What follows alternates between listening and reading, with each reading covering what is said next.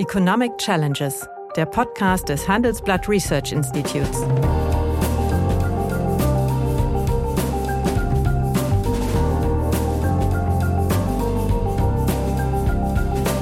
Bert Rürup, der Chefökonom des Handelsblatts, diskutiert mit Michael Hüter, dem Direktor des Instituts der deutschen Wirtschaft, wöchentlich aktuelle wirtschaftliche Herausforderungen. Für Deutschland wie für die Weltwirtschaft. Also ich glaube, man hätte da schon ein beachtliches Drohpotenzial. Und ich kann mir nicht vorstellen, dass beide Staaten das nicht sehen. Dahinter steht aber eine eklatante ökonomische Schwäche. Das wird der Preis sein, den der Westen zahlen wird. Ich meine, ich brauche ja ein G8-Format dann, wenn es Probleme gibt. Da ist ja kein, ist ja kein Kulturkreis, wo man sagt, also wo man jetzt gemeinsam Bücher liest oder Musik hört. Das findet gegenwärtig nicht statt. Ist ein leichter Punktsieg für Putin, das muss man sagen. Wir haben jetzt viel über Russland und, und China gesprochen, aber es hat natürlich auch was mit der inneren Struktur der USA zu tun. Aber wie ist denn deine Perspektive? Wie wird es denn jetzt weitergehen? Wie kriegen denn beide Parteien die Hand vom Knopf? Ich glaube, die Antwort muss eine ökonomische sein. Und das werden so kleine Schritte sein, auf die der Westen dann also nicht massiv wird reagieren können. Geopolitik ist immer auch Reflex ökonomischer Ungleichgewichte in den jeweiligen Ländern. Deswegen sind wir geopolitisch in Europa ja so naiv. Ja, guten Tag, meine Damen und Herren. Hallo, lieber Michael. Hallo, lieber Bert. Tja, heute möchte ich mit dir ein gleichermaßen brennend wie höchst spekulatives Thema besprechen nämlich die geopolitischen Konsequenzen des äh, derzeitigen Ukraine-Konfliktes. Ist spekulativ, aber ich glaube, man schon, kann es schon mal oder sollte es schon mal diskutieren. Vielleicht ein ganz kleiner äh, historischer äh, Rückblick. Der Zusammenbruch der Sowjetunion, der ja im Dezember 1991 vollendete war, war, glaube ich, eine große historische äh, Zäsur. Und im Dezember 1991 beschloss man, dass dieses, wie es so schön heißt, völkerrechtliche Konstrukt als geopolitische Realität ihre Existenz beendet hatte. Das wurde oder wird äh, von Putin immer äh, dergestalt äh, kommentiert, dass dies die größte geopolitische Katastrophe des 20. Jahrhunderts gewesen sei. Fakt ist, dass damit aus, sagen wir mal, dem geopolitischen Player Russland ja letztlich eine wichtige, aber doch regional begrenzte Macht geworden ist. Und äh, ich kann mich nicht des Eindrucks erwehren, dass also das Bemühen um die Ukraine so ein bisschen wieder ja, der Versuch des Sammelns russischer Erde ist, um ja nicht eine Sowjetunion neu zu gestalten, aber doch wieder die alte Philosophie der Einflussbereiche zu haben, wo es eine Zentralmacht gibt, die von ihr beherrschten Kordon von anderen Staaten um sich, um sich hat. Und man muss auch sagen, diese, sagen wir mal, Ukraine-Aktivität, mit der wir gegenwärtig äh, konfrontiert sind, begann ja interessanterweise auch im Dezember des letzten Jahres, hat vielleicht auch ein bisschen mit diesem Ereignis zu tun.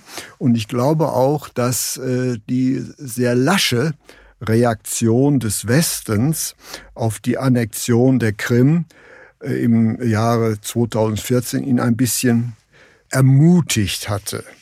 Und deswegen glaube ich nicht, dass es einen Krieg geben wird. Weder zwischen der Ukraine und Russland und erst recht nicht zwischen der NATO und den USA und Russland. Aber ich glaube schon, dass äh, Putin alles daran setzen wird, das geopolitische Gleichgewicht wieder etwas zugunsten Russlands zu verschieben. Und das ist hier letztlich eigentlich, ja, Spielplatz darf man natürlich nicht sagen, dafür ist es zu ernst, aber ja, eine Figur im geopolitischen Schachspiel. Wie siehst du es? Nach einer kurzen Unterbrechung geht es gleich weiter. Bleiben Sie dran. Die deutsche Wirtschaft steht am Scheideweg. Um wettbewerbsfähig zu bleiben, müssen Unternehmen wichtige Transformationen anstoßen. Ab dem 24. April diskutiert die Restrukturierungsbranche Strategien für die Zukunft von Unternehmen. Mit dabei sind unter anderem Dr. Thomas de Maizière, Evelyn Freitag und Professor Dr. Ulrike Malmendier. Mit dem Vorteilscode Restrukturierung24 erhalten Sie 15% Rabatt. Alle Informationen finden Sie auf handelsblatt-restrukturierung.de. Ja, du hast eben äh, den Begriff des Gleichgewichts äh, gewählt. Und ich glaube, das ist ein ganz wichtiges Konzept, um die Geopolitik äh, einzuordnen. Wir haben ja nicht wirklich schlecht gelebt, zumindest der Westen im Kalten Krieg, denn das war ja auch ein Gleichgewicht. Es war ein Gleichgewicht des Schreckens. Wir wissen heute, dass es da manche Unsicherheiten ähm, dann tatsächlich gegeben hat, die größer waren, als man sie von außen einschätzen konnte, gerade in den 80er Jahren. Mhm. Aber es war doch ein stabiler Rahmen und das hat eigentlich nicht gestört, weil man immer davon ausgegangen ist, äh, jeder in seiner Einflusssphäre macht so, was er will. Auch der Westen hat nicht äh, reagiert, als der Prager Frühling ähm, mhm. Äh, sozusagen militärisch niedergerungen oh, wurde. Der Aufstand in, in, in der DDR. Ja, das war ja nun schon länger das, her. Aber, ja, den, sicher, aber die Prager aktuelle, Frühling okay. finde ich aber deshalb so spannend, weil damals direkt danach die Entspannungspolitik begann. Mhm. Und zwar auf internationaler wie auf der europäischen mhm. Ebene. Also sowohl das Vier-Mächte-Abkommen äh, als auch die äh, Branche Entspannungspolitik haben ja trotzdem eingesetzt, trotzdem mhm. wirklich kurz vorher der Prager Aufstand niedergeschlagen wurde. Es gehörte also zu dem Gleichgewicht der Geopolitik des Kalten Krieges, dass man diese Einflusssphären akzeptiert. Nach dem Ende des Kalten Krieges mit dem Fall des Eisernen Vorhangs und dann, wie gesagt, mit dem Zusammenbruch und der Implosion der äh, früheren Sowjetunion sind wir ja eigentlich weggekommen, dachten wir zumindest, von dem Konzept der Einflusssphären zur Stabilisierung eines Gleichgewichts, sondern im Grunde war Kooperation angesagt. Das Gleiche ist ja den USA in Südamerika passiert, nicht? Das war ja auch der Hinterhof der USA mal. So. Das Konzept wurde ja auch dort verfolgt. Genau, wurde auch dort verfolgt. Aber im Grunde ähm, ist es ja auch dort auch der Blick der USA ein anderer. Und das war ja die Idee auch der NATO-Russland-Grundakte von 1997, nachdem ja Russland vorher schon Mitglied des Programms, wie hieß das, Partnerschaft für den Frieden geworden mhm. war. Und das ist ja eigentlich der Versuch, Stabilität durch ein anderes Gleichgewicht, nämlich ein kooperatives Gleichgewicht hinzubekommen. Oh, die Aufnahme Russlands in die G8 Genau. Auch das war dann ja unter Jelzin äh, ein Schritt, ähm, der dann auch selbstverständlich war. Also diese Einbindung dieser Kooperationsfahrt ist aufgebrochen und äh, manche deuten das wäre so, dass äh, Putin sich nicht ernst genommen fühlte, auch bei seiner Rede im Deutschen Bundestag oder nach seiner Rede 2002 mit dem Anspruch, da eigentlich diesen kooperativen Pfad zu begehen. Das kann man jetzt alles diskutieren, ist aber verschüttete Milch. Ich glaube, nur vom Verständnis der gegenwärtigen Situation ist es einfach wichtig zu sehen, was ist eigentlich das neue Gleichgewicht. Und du hast es angedeutet, wenn jetzt wieder über Einflusssphären gesprochen wird, dann funktioniert das ja nur, wenn beide Seiten das so sehen.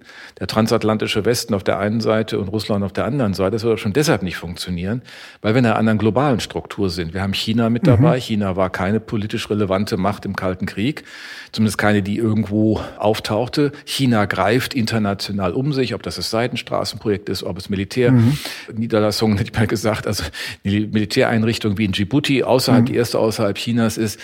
Und das nennen die Amerikaner seit drei Jahren ja schon äh, Global Power Competition. Das heißt, der Wettstreit der großen Mächte und da ist irgendwie Russland auch mit drin. Und ja, ähm, es war auch völlig klar, keiner wird wegen der Krim einen äh, Krieg anfangen. Aber damit hat natürlich Putin etwas getan, was eigentlich die Grundlage des kooperativen, sehr demonstrativen Frage gestellt hat. Die von Grenzen. NATO-Russland-Grundakte geht davon aus, dass man das gegenseitig akzeptiert, dass man das nicht, so, mhm. so, nicht Gewalt gegen andere Mächte ausübt, egal gegen welche, sondern dass man immer eigentlich versucht, eine gemeinsame Position zu finden. Jetzt kann man sagen, zwischenzeitlich ist auch nicht viel gelungen im Umgang miteinander und manche Diktion des Westens, ich denke da an die Formulierung von Obama, es ist eine Mittelmacht Russland, ist natürlich für jemanden, der so präpotent durchs Leben geht wie, wie Putin, dann schon ein besonderes Problem. Natürlich ist der Zerfall der Sowjetunion kein historisches Drama, sondern es ist ein Glück für viele Menschen in der mhm. Welt, weil dieses äh, Zwangssystem weg ist und sie einen eigenen Weg gehen können. Faktisch ist es natürlich nicht überall der Fall. Es gibt Satellitenstaaten, der Tschetschenienkrieg, äh, Georgien, hier alles Interventionen, die Russland betrieben hat, äh, um das irgendwie um sich herum zu stabilisieren. Und meine Deutung ist, dahinter steht aber eine eklatante ökonomische Schwäche.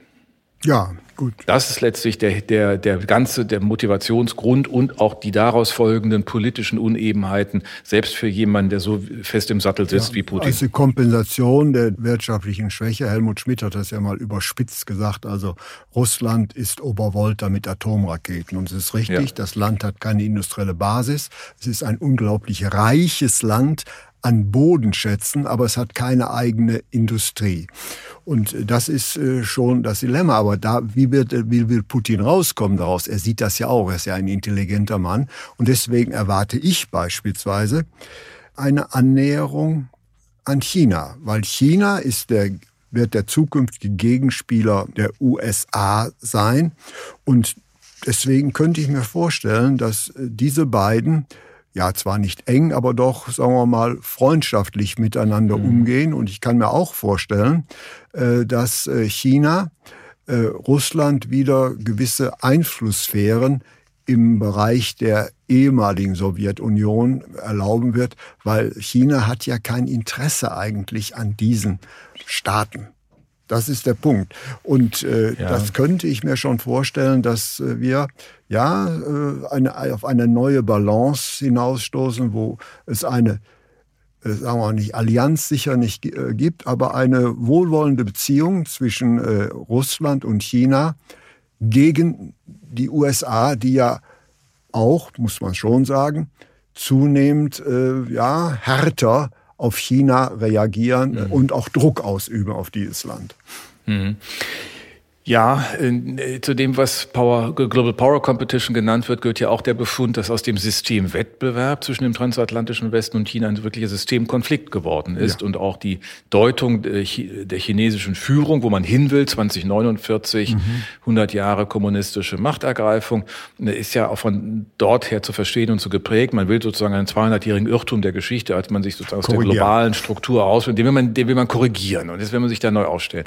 Ob das für Russland wirklich eine attraktive Perspektive ist, weiß ich nicht. Denn die Räume für wirtschaftliche Dynamik sind ja nicht da hinten, sind ja nicht in Sibirien, sondern nicht in den Grenzgebieten Richtung China, sondern die liegen eigentlich vor dem Ural. Und ähm, wenn man es von der ökonomischen Seite her betrachtet, halte ich das für kein sehr tragfähiges Konzept, zumal die Chinesen das ja auch völlig utilitaristisch betrachten. Also haben sie einen Nutzen davon oder nicht? Und das wird ja nicht irgendwie aus einer besonderen Freude mit, mit jemandem umgegangen wie Putin, der sich als nicht verlässlich erweist oder der vor allen Dingen immer von so albernen äh, äh, Eitelkeiten offensichtlich geprägt ist, nicht? Also die Aussage wie, die ganze Welt war immer gegen Russland, nicht? Also gegen das Zarenreich und gegen die Sowjetunion, jetzt sondern gegen ihn. Ich meine, was für eine absurde absurde Perspektive, die historisch ja sozusagen völlig aus dem Rahmen fällt und irgendwie sehr seltsam ist. Ich glaube, dass das nicht wirklich trägt mit China. Ob ja, das auch eine Drohposition ist, auch nicht. Er hat ja erst einmal zur Kenntnis zu nehmen gehabt, dass seine Hoffnung, den Westen zu spalten, nicht funktioniert hat. Die hat nicht funktioniert, aber auf anderer Seite könnte ich mir vorstellen, dass es da schon eine gewisse Arbeitsteilung gibt. Also China als Technologieführer und Russland als der zentrale Rohstofflieferant. Das muss man schon äh, sehen, nämlich also rohstoffreich. Und zwar nicht nur bei Öl und Gas, sondern auch bei seltenen Erden und Metallen ist dieses Land schon. Und dann hätte man schon eine gewisse sehr starke weltwirtschaftliche Stellung. Einmal die wirklich Technologieführerschaft Chinas in weiten Bereichen, die dieses Land anstrebt und auch erreichen wird. Und gleichzeitig äh, die Verfügung über die äh, zunehmend knapper werdenden natürlichen Ressourcen. Also ich glaube, man hätte da schon ein beachtliches Drohpotenzial. Und ich kann mir nicht vorstellen, dass beide Staaten das nicht sehen. Ja, ich glaube schon, dass die das auch sich so denken. Ich halte es nur für nicht so wirklich gut begründet. Was heißt denn technologische Führerschaft? Also ich meine, es geht ja nicht um Frage Technik, sondern es geht darum, was Menschen in der freien Welt an Technik nutzen wollen. Mhm und nicht in einem Kontrollsystem dazu gezwungen werden, ähm, wie das in China der Fall ist. Also von daher, ich fand den Satz des neu und des wiedergewählten Bundespräsidenten, seine Antrittsrede äh, Übrigens sehr eine, überzeugend. Eine tolle Antrittsrede im Übrigen. Ja. War die beste Rede, die der Präsident mal je gehalten hat bislang. Und die lebendigste auch, die ja. er je gehalten hat. Äh, auch das ist, gibt ja Hoffnung auch noch äh, für diese Zeit. Nein, aber die Aussage, man soll die Dynamik und Kraft der Demokratie, und da würde ich immer sagen, Demokratie ist aber auch Marktwirtschaft als freiheitliches System und verantwortliches System nicht zu unterschätzen. Und das ist letztlich der lange Atem, den wir haben. Mit Marktdynamik und mit mit demokratischer Legitimation halt anders aufzutreten. Und äh, das mag einen kurzfristigen Vorteil für die bedeuten, aber kein langfristigen. China beweist das sicher. Gegenteil. Ich bin mir da nicht so, so sicher. Nämlich gerade für Schwellenländer und Aufsteigenländer ist das chinesische Modell, das ja keine Marktwirtschaft ist, sehr viel attraktiver als die Marktwirtschaft, die ein Suchprozess ist, nämlich so schnell wie China von einem Agrarstaat zu einer der führenden hm. Nationen ist, hat noch kein anderer Staat geschafft. Ja gut, aber Sie haben es mit der Ein-Kind-Politik äh, ja. gesch geschafft und übertrieben. Haben wir schon drüber geschafft. gesprochen. Ne? Ja, ja. Dieses Alterungsphänomen ist ein, ein, eine Riesenbedrohung. Das ist ein Klotz am Bein, ja. Und äh, auf der anderen Seite sind eigentlich die Erfahrungen, die Staaten mit China machen konnten im Projekt der Seidenstraße nicht wirklich erbaulich. Die Dinge werden nie in Plan fertig. Äh, die Finanzierungen sind äh, dann Verschuldungspositionen gegenüber China, Abhängigkeiten entstehen. Das Einzige, da ist so ein ist Punkt. Ja ein ne, Ziel, die Abhängigkeiten zu schaffen schaffen. Genau, aber das muss man ja auf der anderen Seite irgendwann auch wollen, sich ja. abhängig zu machen. Und da gibt's immer ein Argument, dass dann gerade die Potentaten in Afrika sagen, ja, ja, die geben uns das Geld einfach so. Das stimmt natürlich nicht. Das ist natürlich absurd. Natürlich geben die das Geld nicht so, aber wir sagen vorher, was wir denn für wichtig halten, also eine angemessene, nachhaltige Industriestruktur oder nachhaltige Investitionen und sich da entsprechend einzubinden und auch die Menschenrechte und Arbeitsrechte dabei zu beachten. Das wird China alles nicht fragen, aber China kommt dann um die Ecke, wenn es äh, die Gelder rückfordert in Form von Tilgung Vermögen oder dann andere Abhängigkeiten. Mhm. Also so einfach, glaube ich, ist es alles nicht. Und ich habe aber auch, ehrlich gesagt auch kein Bild, noch nicht richtig im Kopf, was denn eigentlich das neue Gleichgewicht sein kann. Denn du hast zu Recht gesagt, wie kommt Putin eigentlich da raus? Er ist ja jetzt auch ein Stück vorgeführt worden. Nicht? Ich meine, die hm. Transparenz, die die Amerikaner herstellen, äh, das und das passiert dann und dann und es kann keiner sagen, er war es nicht und ein anderer war es nicht, sondern das können wir alles durch intelligente Informationssysteme abbilden, äh, bringt ihn natürlich auch jetzt in eine ja, schwierige Situation. Äh, wohin will er? Was, was ist eigentlich das Mindestmaß als, als Erfolg, das er im Land verkaufen muss, wofür diese Anstrengung sich gelohnt hat? Meine, 160.000 Soldaten dahin zu stellen, in der Witterung, in der Situation, bei der gesamtwirtschaftlichen Lage, ich meine, wo alles sozusagen über den Gaspreis läuft, aber ja eigentlich ja kein Wirtschaftsstrukturphänomen ist und mhm. immer noch die Lebenserwartung deutlich niedriger ja, ist als ja, im klar. Westen und so weiter, dann ist ja, irgendwas muss er ja anbieten. So, und dann ist die Frage, wo sind denn was, was für Sicherheitsgarantien? Denn ich meine, wenn man die NATO-Russland-Grundakte liest, er ist es im Wesentlichen, der sich davon verabschiedet hat, was er jetzt ja will, und das ist ja natürlich völlig absurd, das wird es ja nie geben, vor 1997 zurück. Denn die mhm. NATO-Russland-Akte hat ja auch im Grunde kodifiziert die Osterweiterung der NATO in die baltischen Staaten, Polen, immerhin Transformationsländer.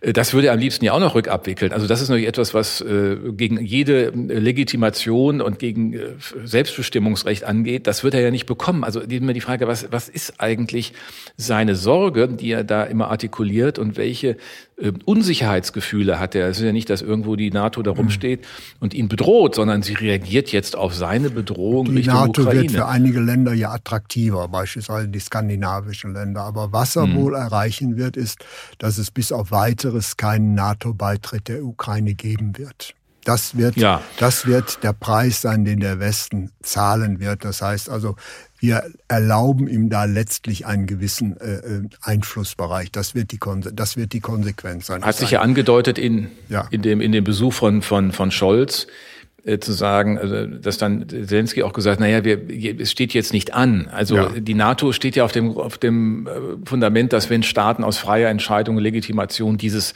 wünschen, dann wird darüber verhandelt und dann sagt man auch eigentlich nicht das nein. Das findet gegenwärtig nicht statt.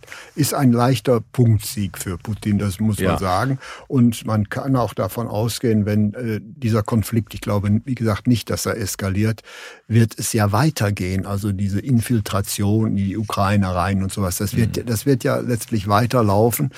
Und das werden so kleine Schritte sein, auf die der Westen dann also nicht massiv wird reagieren können. Also insofern kein großer Sieg, aber ein kleiner Sieg, den er vor allen Dingen nach innen verkaufen will. Den er groß aufpusten ja. wird, ja, mit Sicherheit. Aber ich meine, es ist ja auch ökonomisch völlig uninteressant. Dieses Donbass, diese Donbass-Region ist ja schon sozusagen seine Stamm, das ist ja auch, bringt ja gar nichts.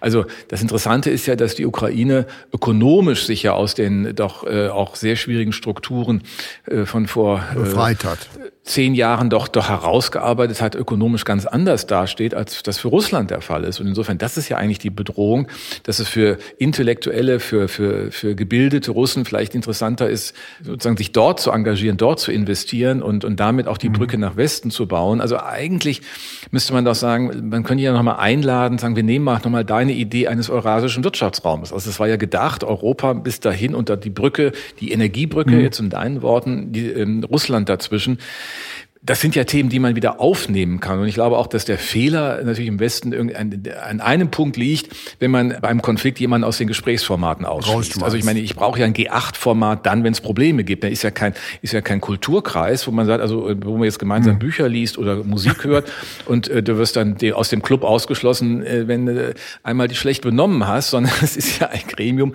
wo man zur Sache redet. So ist es entstanden zumindest 1975, als es das damals noch im Viererformat, ich glaube, es war das allererste zu Helmut Schmidts Zeiten und Gerald Ford ähm, sagte, wir müssen in dieser weltwirtschaftlichen Situation nach der Ölkrise uns auch koordinieren, auch gemeinsam Dinge zumindest mal besprechen in solchen ähm, Möglichkeiten. Und das ist zum G6, G7 und dann G8 geworden, hat man es dann gleich zurückgenommen und sagen, was mal, äh, ihn dort wieder einzubinden.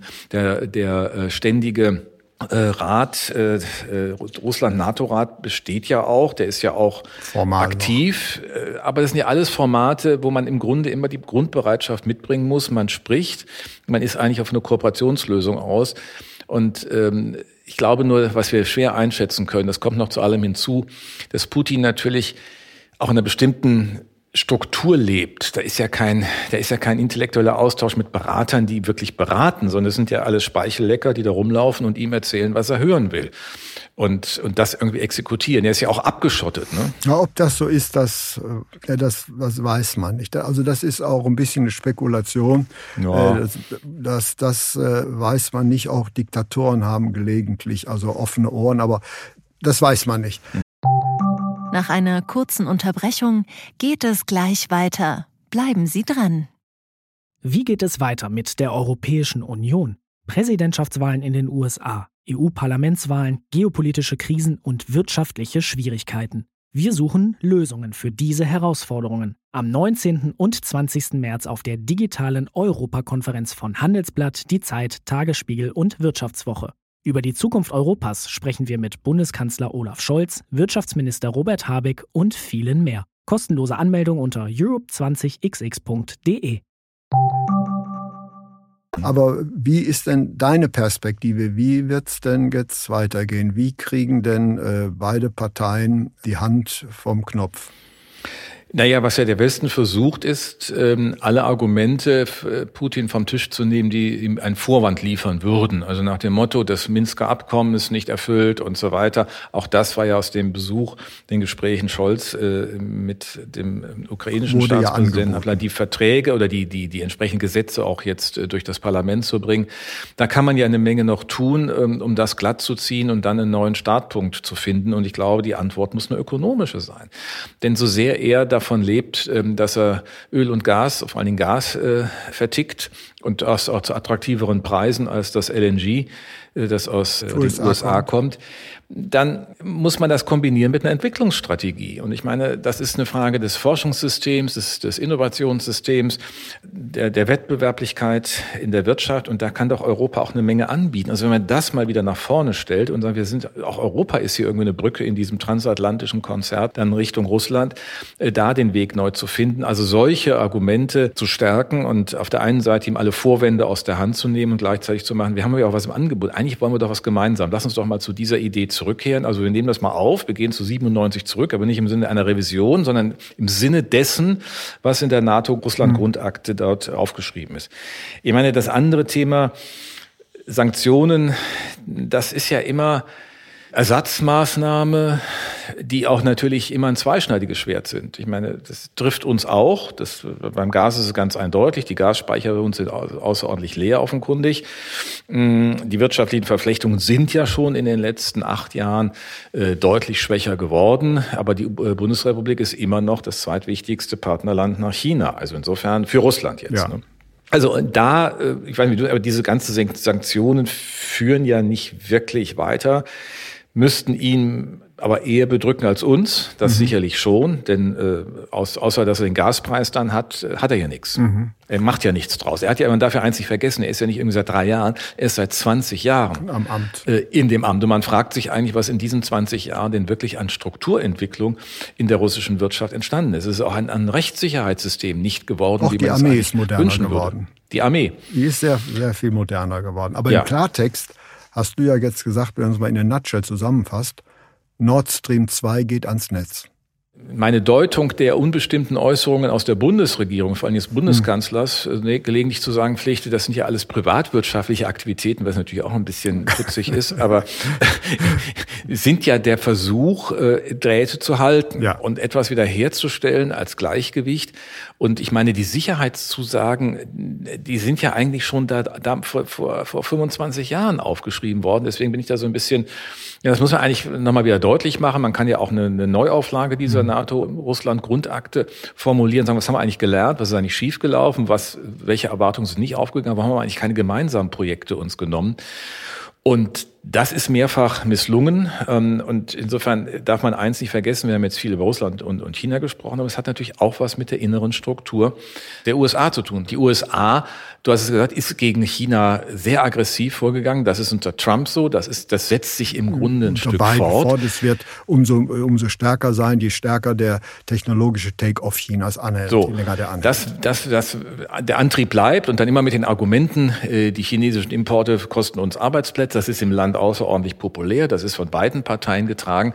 Das heißt, diese Konfliktrichtung ähm, auch aus den USA ist eigentlich Richtung China äh, getragen. Und die Frage ist, äh, welches Bild hat man eigentlich von Russland? Ich glaube, dass man hat es eigentlich ein bisschen beiseite gelegt und man hat ja auch in der, in der Trump-Ära ja sehr unterschiedliche Einschätzungen gewinnen können, wie der eigentlich Russland sieht, nicht? Also was der Einfluss Russlands in der Wahl damals bedeutet, äh, was die sonst da so machen ich glaube, das muss einfach auch ein, ein, ein Neustart eines, eines kooperativen Verständnisses sein. Es mag ja ökonomisch eine, eine geringere Macht sein, aber militärisch ist sie halt von der ist Größe her einfach ernst ja. zu nehmen. Ja. So, und das, das mitzudenken, also auch die innere Situation der USA aufgrund ihrer ähm, ökonomischen Spaltung zwischen den Küstenregionen und der Mitte, ist, ist immer auch ein Thema. Also man darf bei all dem nie, glaube ich, vergessen, Geopolitik ist immer auch Reflex ökonomischer Ungleichgewichte in den jeweiligen Ländern. Mhm. Deswegen sind wir geopolitisch in Europa ja so naiv, weil wir nicht so also so wir können damit umgehen. In diesen Kategorien denken. Also ich glaube, wir sind uns einig. Einen, sagen wir mal, ähm, heißen Krieg erwarten wir beide nicht. Und ich glaube, man kann schon sagen, beide Parteien werden ja irgendwie versuchen, gesichtswahrend da rauszukommen. Ja. Äh, das da sind, sind wir wohl einig. Äh, wo wir wahrscheinlich etwas weniger einig sind, ist, sollte ähm, Trump der nächste Präsident sein, wird dieser Konflikt natürlich wieder absolut aufpoppen, mhm. da beispielsweise Trump und Biden äh, sich also außerordentlich schätzen. Putin. Also Trump und dann Putin. hätten wir die nächste Krise. Mhm. Das ist Putin, Entschuldigung, Putin, ja, dann hätten wir die nächste Krise und das ist eigentlich äh, meine größere Befürchtung. Ja. Das heißt, der Konflikt, den wir gegenwärtig haben, ist auf Eis gelegt bis zur nächsten Präsidentenwahl. Ja, das ist, das, das, das würde ich noch nicht mal äh, so ganz vehement widersprechen wollen. Die Frage ist, ob, ob Trump Danke. wirklich diese Chance hat und was dann noch in den USA passiert. Ja. Das bleibt ja ein bisschen unkalkulierbar. Aber wir haben eine Perspektive vielleicht noch mal auch für das Ökonomische noch mal zu beleuchten. Ist es realistisch von einer Phase eines neuen ähm, Kalten Krieges auszugehen. Denn äh, wenn es nicht gelingt, diesen Konflikt so aufzulösen, wie eben besprochen, also über eine mhm. ökonomische Logik, über die Rückkehr zu einer Kooperationsidee und gemeinsam Dinge zu gestalten und das auch auf Augenhöhe zu also tun. Zu einer Win-Win-Situation umgestalten, zumindest zu versuchen, es zu einer Win-Win-Situation ja. umzugestalten, damit beide Parteien in Anführungsstriche etwas davon haben und sei es nur ökonomisch. Und auch eine Perspektive daraus abzuleiten. Also nicht als, als einmalige sondern, äh, Idee, sondern sagen, das, das, das können wir doch auch aus, ausbuchstabieren, da können wir doch auch gemeinsam eigentlich Dinge tun und äh, vor allen Dingen auch nochmal diese Entwicklungsperspektive, die sich für Russland Richtung Westen, glaube ich, ganz anders ergibt als Richtung China. Ähm, aber nehmen wir mal an, das passiert nicht, also es wird nicht eingehegt, es bleibt sozusagen ein schwelender Konflikt. Und entweder macht er dann irgendwas, dann werden wir keine Kriegs, Kriegsaktivitäten oder äh, Verteidigungsaktivitäten des Westens groß sehen können. Das ist die NATO da nicht involviert. Aber wir haben dann möglicherweise einen sehr lange währenden Kalten Krieg. Und der mhm. Kalte Krieg äh, war zwar stabil, aber unter den Bedingungen, die wir jetzt sind, wird er, glaube ich, zu einer Neubewertung erst einmal führen müssen von Optionen und dass letztlich die Friedensdividende von 1990 weg ist. Und dass damit auch der Druck entsteht, die Naivität und dieses allein moralisch getragene der bundesdeutschen Politik, vor allem der Außen- und Sicherheitspolitik aufzugeben. Mhm. Das wird für uns mhm. erhebliche Konsequenzen haben. Zunächst ökonomisch, weil der Kalte Krieg dann einfach mit Sanktionen mhm. verbunden ist. Mhm. die bei uns ganz besonders wirken und stärker als bei anderen, weil wir einfach vom Gas abhängig sind. Wir können ja in Klammern gesprochen mhm. uns jetzt freuen, dass dann Präsident Macron 14 neue Atomkraftwerke für Frankreich projektiert. Da, da können wir wenigstens wir ja auch von. Genau, da können wir nämlich dann äh, klimaneutralen Atomstrom aus Frankreich äh, importieren. importieren. Das ist ja dann auch ganz attraktiv, äh, macht uns die Sache leichter, wenn wir es alleine nicht hinkriegen. Aber im, im Ernst äh, liegen da natürlich äh, schon auch besondere Sorgen. Und dann wird das möglicherweise eine eher mhm. mühsame Entwicklung sein. Und wenn ich das da mal jetzt ergänze zu dem, was wir bei den letzten Malen sehr intensiv diskutiert haben, dass wir in der Doppelherausforderung von Klimaneutralität und Alterung stehen, also Klimaneutralität mhm. erreichen und mhm. Alterung äh, gestalten und bewältigen im sozialen und wirtschaftlichen Kontext, dann schauen wir aber auf ein sehr mühsames Jahrzehnt nach vorne und äh, das mhm. muss nicht kommen, aber das mal zusammengedacht heißt Geopolitik ähm, ist ein Beitrag zu einer äh, Wachstumsanämie, zu einem sehr schwachen mhm. Wachstum und dann mhm. bei Preissteigerungen, äh, die dann auch mhm. hoch bleiben werden, weil beispielsweise auch der Energiepreis auch dann noch mhm. stärker politisch wird. getragen ist. Mhm. Und Russland halt das, du hattest es ja auch einmal erwähnt, nicht einhält, was es im, im, als die Sowjetunion im Kalten Krieg immer eingehalten hat, nämlich das Gas ja. zu liefern. Äh, das kann er ja jederzeit machen. Gut, dann kriegt er auch kein Geld, aber er kann es schon so machen, dass es uns auch deutlich stört. Bis wir uns angepasst haben, glaube ich, ist es ein mühsames mhm. Jahrzehnt. Ja, meine Damen und Herren, also wenn ich das zusammenfassen darf, Michael Hüter und ich sind beide der Ansicht, dass es keinen, in Anführungsstriche, heißen Krieg geben wird. Es wird eine Lösung geben, aber das Gleichgewicht, welches man dann finden wird, ist ein sehr fragiles. Und letztlich ist äh, dieser Konflikt ja eigentlich nur äh, vertagt und er wird wieder äh, aufpoppen. Und deswegen ist die Zukunft unter geopolitischen Aspekten äh, nicht so rosig, wie wir sie uns in der Vergangenheit vorgestellt haben. Ich bedanke mich für Ihre Aufmerksamkeit. Ich danke auch und ich glaube, wir müssen beim nächsten Mal was Fröhlicheres liefern. Ja, meine Damen und Herren, wenn Ihnen ja, die Gespräche, die wir führen über ökonomische Themen gefallen, dann habe ich dann noch ein neues Angebot für Sie, was Sie interessieren könnte. Nämlich mehr aktuelle Wirtschaftsinformationen finden Sie unter handelsblatt.com slash global und natürlich äh, in den einschlägigen Hinweisen in meinem wöchentlichen Newsletter der Chefökonom. Liebe Hörerinnen und Hörer, wenn Sie Lob, Kritik oder Themenwünsche haben, dann schreiben Sie uns doch gerne oder schicken Sie uns eine Sprachnachricht an chefökonom@handelsblatt-research.com. Die Adresse finden Sie auch in der Folgenbeschreibung.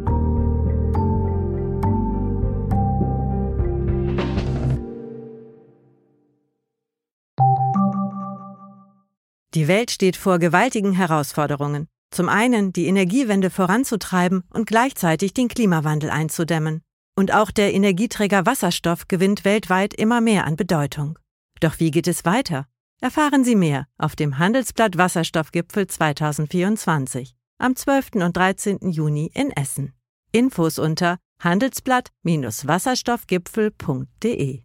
Mit dem Vorteilscode Wasserstoff 2024 erhalten Sie einen Rabatt von 15% auf die Tickets.